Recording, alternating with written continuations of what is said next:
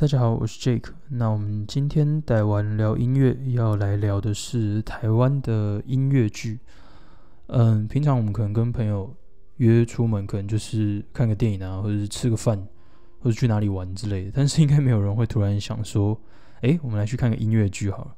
所以，我们今天要来介绍一些，就是台湾的今年、呃，去年二零二零年，或者是比较。比较久以前，大概十多年前，不到十年前的音乐剧，也是有一段时间了。这样，就是跟大家介绍一下。嗯，除了就是看电影以外，我们也有很多其他的娱乐可以选择。这样，虽然今年，呃，虽然去年就是受到疫情的影响，可是我们的的这些作品都还是用很惊人的速度在产出，这样，而且也蛮多民众支持的，所以我们。今天会来聊呃四部音乐剧，然后这边补充一下，就是呃我们上次有聊那个西洋的歌剧嘛，那音乐剧和歌剧不太一样，呃歌剧是比较偏声乐的，是就是声乐的大本营这样，然后演员们虽然穿着华丽的服装，但不会有单纯说台词的演戏，而且也没有没有什么舞蹈，然后大部分的歌剧是以意大利文为主。可是音乐剧是比较亲民的那种，有歌唱、有舞蹈，然后也有戏剧，就是基本上就一次包办这样。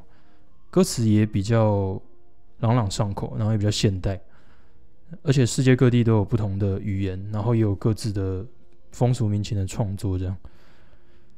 然后我们今天介绍的音乐剧有《饮食男女》，然后台湾有个好莱坞《苦鲁人生》，还有《木兰少女》。然后除了这些背景的介绍以外，也会大概讲一下故事的大纲，还有意境，就跟大家分享。好，那我们就来开始我们今天的第一部音乐剧。我们今天要介绍的第一部音乐剧叫做《饮食男女》。呃，料理在华人世界是一件备受重视的事情，然后不只是料理食物本身，也是一种文化。呃，这出台湾本土音乐剧。是在呈现华人世界中料理蕴藏的文化。故事的大纲是在说国宴大厨老朱与家庭料理感情之间的关系，还有老朱三个女儿彼此之间面对家还有男女之情的故事。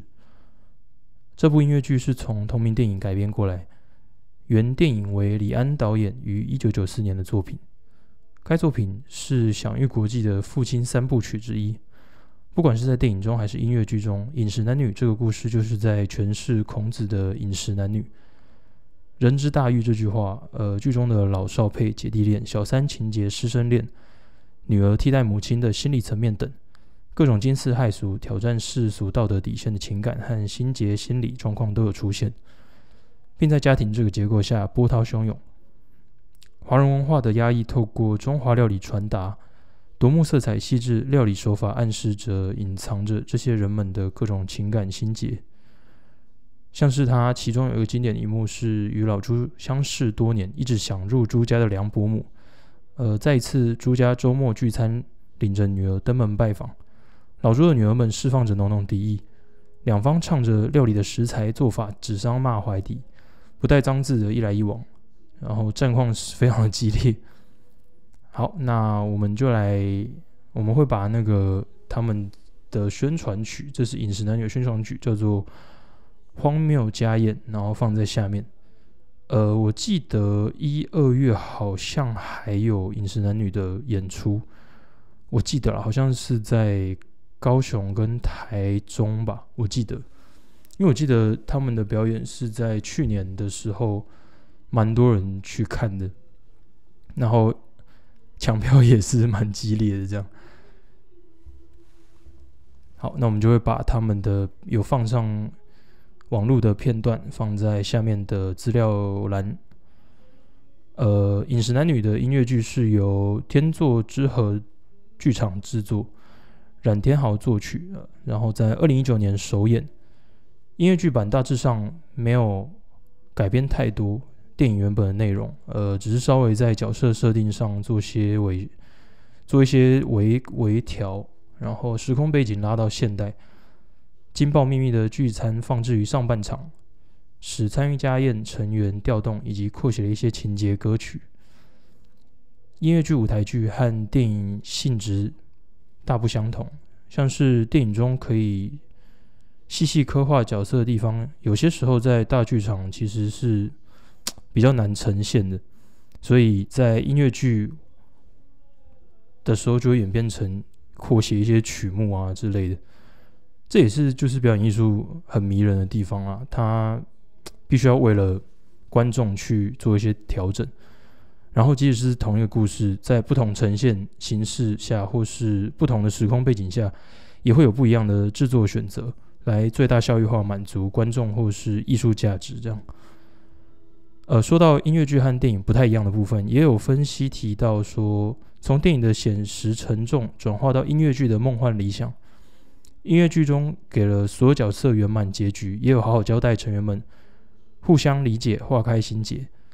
就比较符合呃主流音乐剧的原则，给人给人一种就是盛大华丽，然后歌舞场面情感，有也有交代快乐的结局。而且除此之外，就是饮食男女的演员们真的实力非常的坚强，也是很专业的音乐音乐剧剧演员。就是有机会的话，真的可以可以欣赏一下他们的表演，真的很我觉得是非常有热情的。我觉得这件事情如果没有热情的话，一定做不下去，太太太累人了，对啊。好，那我们饮食男女的介绍就大概到这边，然后我们在介绍下一部音乐剧之前，呃，我们稍微提一下制作饮食男女音乐剧的剧场天作之合剧场，就是希望也是大家可以多多支持。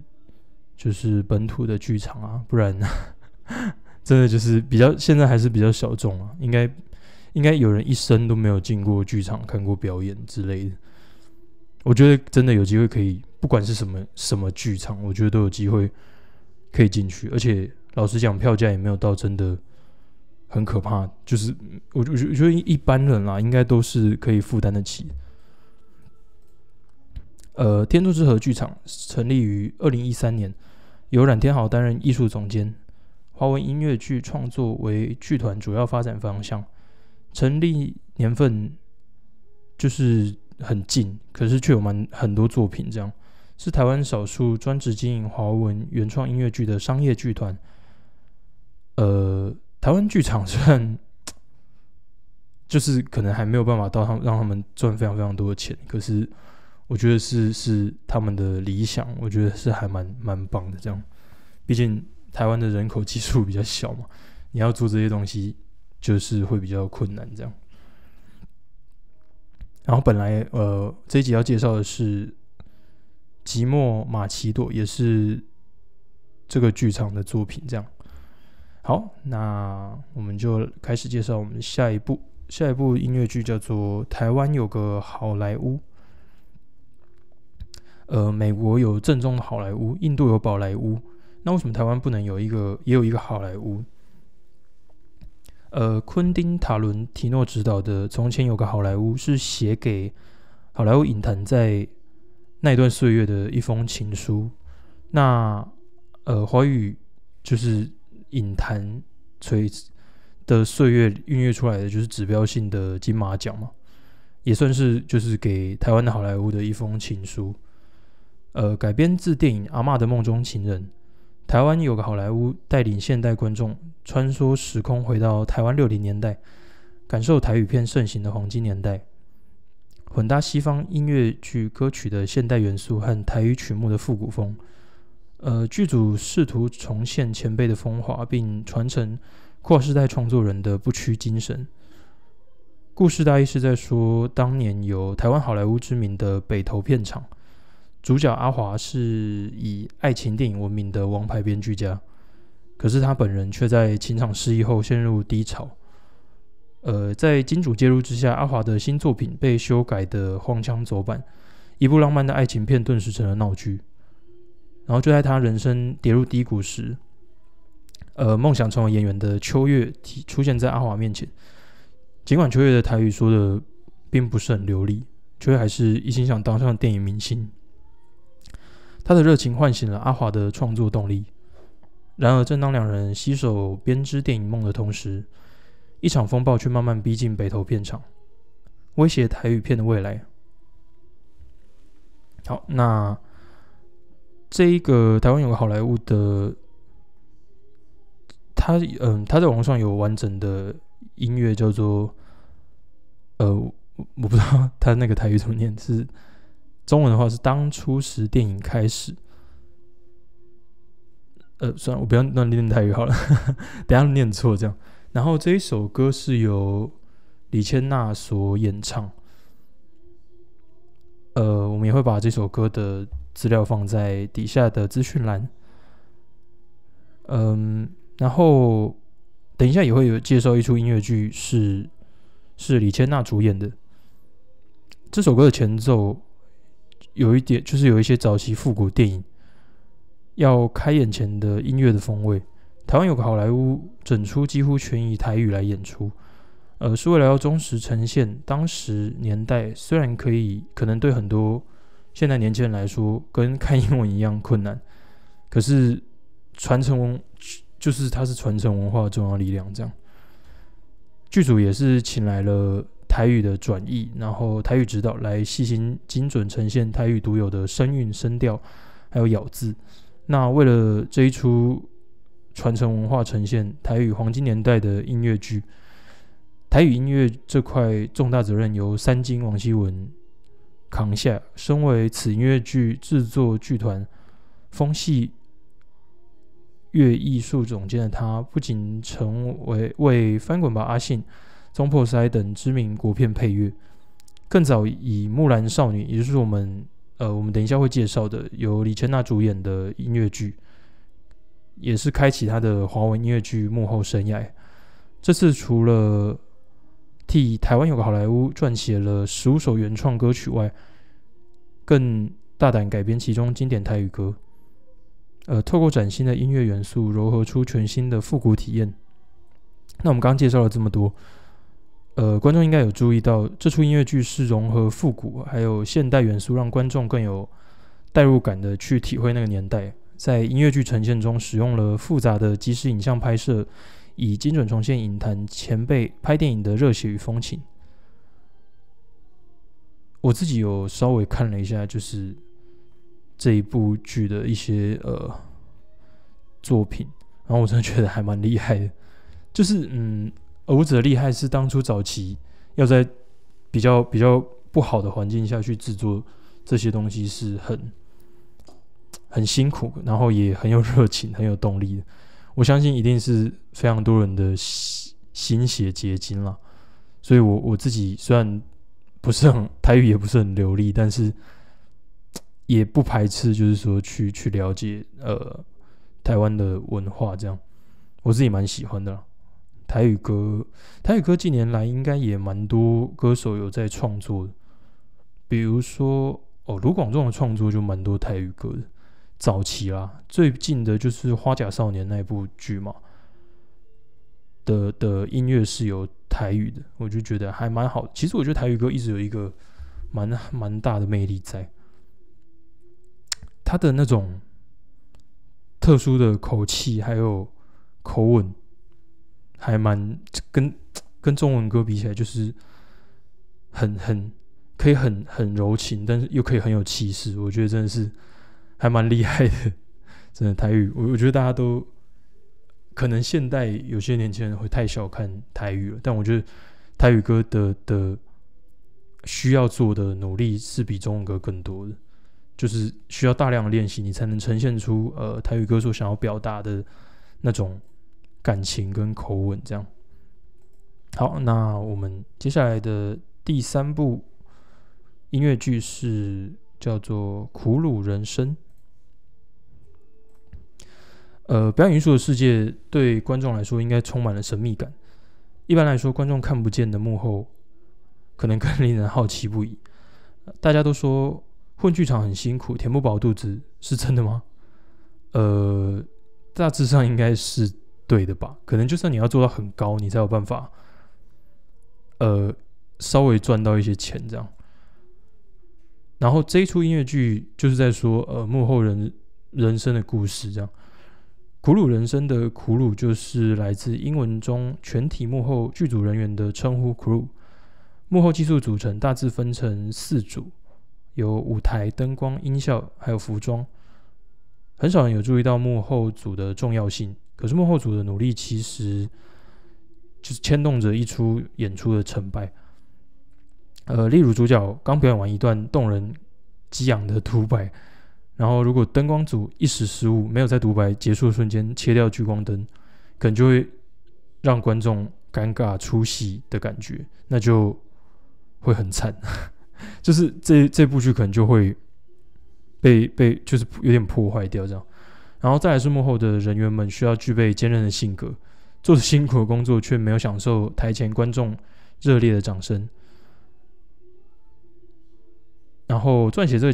脚本的小编本身有做过几次幕后，他说从演员转幕后，真的觉得就是当演员很幸福。这样，苦鲁们永远必须比演员们早到，比演员们晚离开，要承受着整出戏的效果，不只要做好自己的工作，还要尽力配合演员临场应变。呃，例如做舞监，就是舞蹈总监，呃，你必须要清楚。整出表演幕前幕后整个团队的所有细节，督促大家掌控好节奏，确保所有东西都能够都在或够用。做服装组就要承受演员的可能，可能要不一定自救了，就是可能要承受演员的脾气，确保演员在时间内着装完毕以及演出结束，服装配备都物归原位。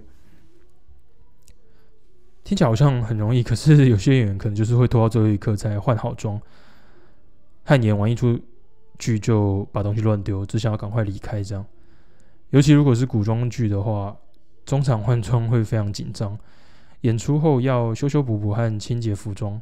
如果遇到很会流汗 或又是有体味的演员的话，就会比较辛苦。这样，呃，做灯光组的要节奏抓得很精准，打聚光灯演员毕竟是。人走位不可能完全一样，所以会会让人比较紧张。这样，而且呃，灯就是他们在控灯的那个环境是非常冷的，因为要确保灯不会过热。这样，我相信就是如果做过工作人员的话，应该都非常 感同身受。然后我们要播放的片，呃，我们要放的片段会是《苦人生》的牙一咬就过去了，也会放在我们底下资讯栏里面。呃，苦鲁人生的制作剧场是次点创作工坊。他们表示，除了是在说幕后人员的故事，更是献给所有基层人员的情书。以下引用他们的介绍，就是不管在哪个行业，都有众多幕后英雄，为了成就台前光鲜亮丽，而愿意隐身于幕后，坚守岗位，默默付出。他们不曾在聚光灯下接受掌声，但却依然很努力，用生命与热情照亮舞台。剧团名称源自罗兰·巴特的名式摄影札记。人们被照片中吸引、激发、刺激的那一点称之为刺点。它会激发出内心被遗忘许久的事情，深入于个人的生命经验里，与生命产生共鸣。呃，这个团队创立的宗旨在于推广国内原创中文音乐剧，以及推动表演艺术的发展，提高民众对表演艺术的认识与兴趣。由数位新一代的热血演员于二零一一年七月正式立案成立。舞台服装通篇黑色暗色调的设计，就是幕后人员通常的工作环境及服装。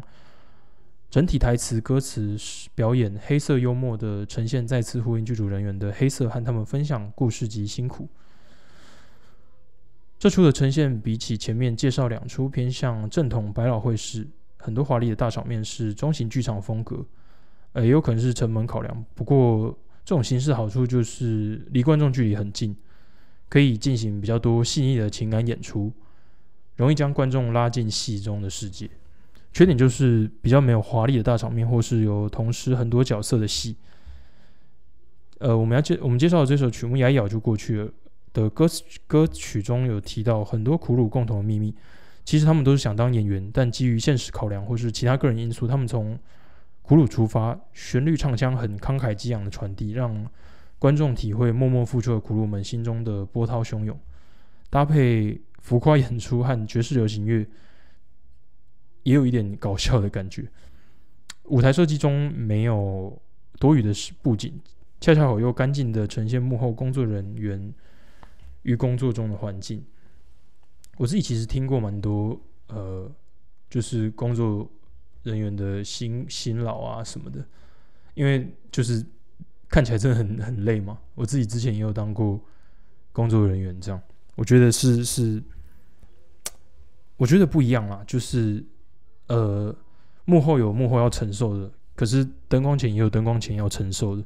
我觉得那两个是不一样的压力，有些人就是没有办法承受。灯光前的压力，所以选择，但是又对这个这个环境非常的有兴趣，所以选择当工作人员，或者是就是就是像他刚刚说的，基于现实考量了。嗯，我自己还蛮蛮蛮喜欢这这类型的作品，就是一般人可能不太会去注意的地方，然后他有好好的诠释出来，这样我觉得蛮棒的。呃，我不确定他们之后还会不会有。呃，类似的作品出现，但如果真的有的话，可以真的可以好好的去去感受一下他们的作品的生命力。好，那我们今天的最后一部叫做《木兰少女》。呃，花木兰的故事，我相信大家应该都再熟悉不过。迪士尼成功的电影中有一贯的歌曲呈现，所以制作成音乐剧也不会太需要观众特别去适应。接续着上面介绍的，台湾有个好莱坞《木兰少女》，也是同为风戏乐工作室及剧场艺术总监王希文的作品，也是少数台湾原创华文音乐剧成功输出海外的厉害典范。在二零一六年底受邀至新加坡圣淘沙名胜世界常驻演出两个月，连演三十六场，且大受欢迎。这出《木兰少女》运用了经典百老汇音乐剧与定目剧形式。还从原先花木兰的故事为基底，大大翻转了木兰这个角色。而定目剧指的就是长销型演出，甚至是固定演出，可以从此看出木兰少女是非常成功、受欢迎的。然后我们来说一下百老汇的音乐剧形式。百老汇音乐剧形式就是指透过音乐、舞蹈、戏剧三大元素来说故事，并且以此帮助角色的立体化。音乐剧虽然本来就是有着这这三大元素，不过。也是有音乐剧着重在唱歌唱与舞蹈，却没有放进戏剧的部分。比如说《钟楼怪人》，呃，不是迪士尼的那一个，是是法国原版。这出也是经典音乐剧。那我们下次也有机会会来介绍这样。